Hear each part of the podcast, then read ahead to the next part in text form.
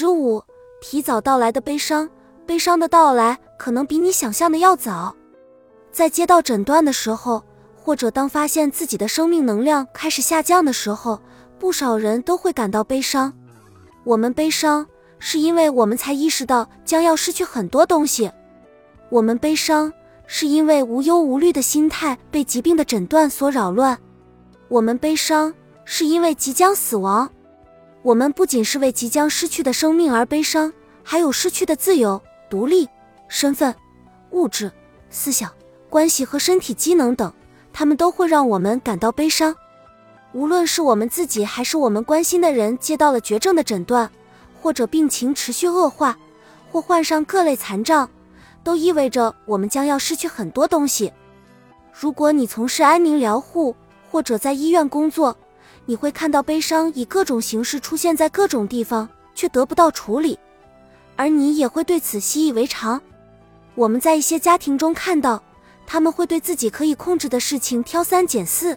而不是把他们的愤怒指向疾病，这样抱怨就没有令人满意的效果了。或者在一片混乱中不停询问，直到他们听到自己想要的消息。我们看到患者会莫名其妙地对工作人员大喊大叫。我们在自身奇怪的情绪波动中也看到了类似的情况。所有这些行为都是悲伤的表现。悲伤是会变形的，当它缠绕在一个人身上时。它的强度和形式会发生变化，你能感觉到自己的内心在纠结失去，试着协调那些已经逝去的和仍然剩下的。在面对死亡时，悲伤的感觉就像做梦一样，你的思想和身体都被周围的状况牵着走。不过，提前将悲伤作为针对即将发生的情况的演习也是有帮助的。约翰患有一种侵袭性白血病，这是一种血液癌症。自最初诊断以来，经历了大约一年的起起落落后，他被转诊到缓和治疗。到我们见面的时候，他已经接受了骨髓移植，但是很快他的癌症就复发了。从悲观到希望，又回到悲观。当约翰和帕梅拉开始认真地为离世做准备时，各种新的疗法开始出现，其中一些正好针对他的癌症亚型。希望再一次出现了。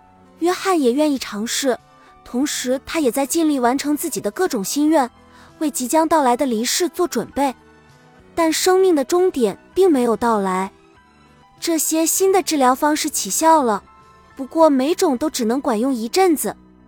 这就像是一个人在丛林里抓着藤蔓荡来荡去，每次飞落时都要正好抓住另一根藤蔓，才不会摔得粉身碎骨。不过这还是一个现代医学故事。由于技术进步，慢性疾病和绝症之间的界限也在不断变化。在这个过程中，约翰和帕梅拉都习惯了抱有最好的希望，也做好最坏的打算，同时持有两种相互冲突的观点。但这也需要付出代价，尤其是对于帕梅拉而言，她必须为约翰随时降临的离世做好准备，保证他能完成各种心愿，约见医生，安排公寓。旅行、社交等，有时晚上还要做两杯曼哈顿鸡尾酒。尽管他一直很珍惜这些额外的相处时光，但他还是得做好最坏情况下的应急计划。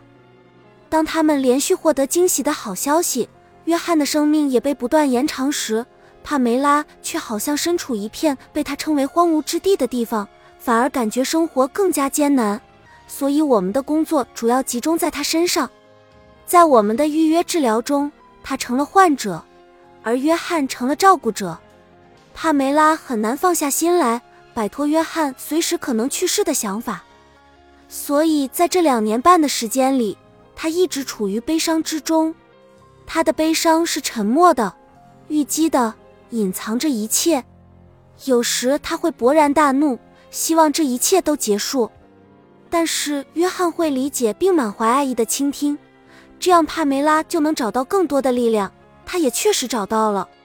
当列表上的下一个新疗法需要无限期住院和一大笔费用，而且晚上也不能喝曼哈顿鸡尾酒时，约翰说：“不用了，谢谢。”在停止最后一次治疗后不到两周，也是他被确诊为绝症晚期的三年后，在帕梅拉和孩子们的陪伴下，约翰最终离开了人世。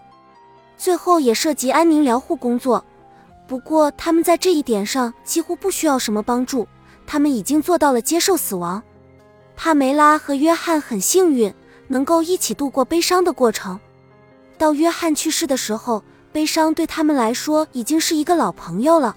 帕梅拉也能带着温暖、深沉的悲伤和一丝骄傲进入正式的哀悼，我们称为纯净的悲伤。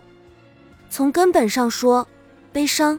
否认现实和恐惧这些感觉都与渴望有关。让我们停下来想一想：如果你想念某个人或某样东西，害怕和他们分开，抗拒你们将会永远分开的念头，这些其实都是珍惜的表现。认识到这种联系是有帮助的，这种认识能够让痛苦具象化，让我们对曾经拥有的健康、能力或亲密关系心存感激。建立这种认识需要时间，但是，一旦有了这种认识，我们就能更好的忍受痛苦的感觉，而不是一味的逃避。幸运的是，有一些工具可以帮助你克服这些感觉，找到对生活的热爱。这份热爱也正是这些感觉的源泉。本集已经播放完毕，感谢您的收听，喜欢请点赞关注主播，主页有更多精彩内容。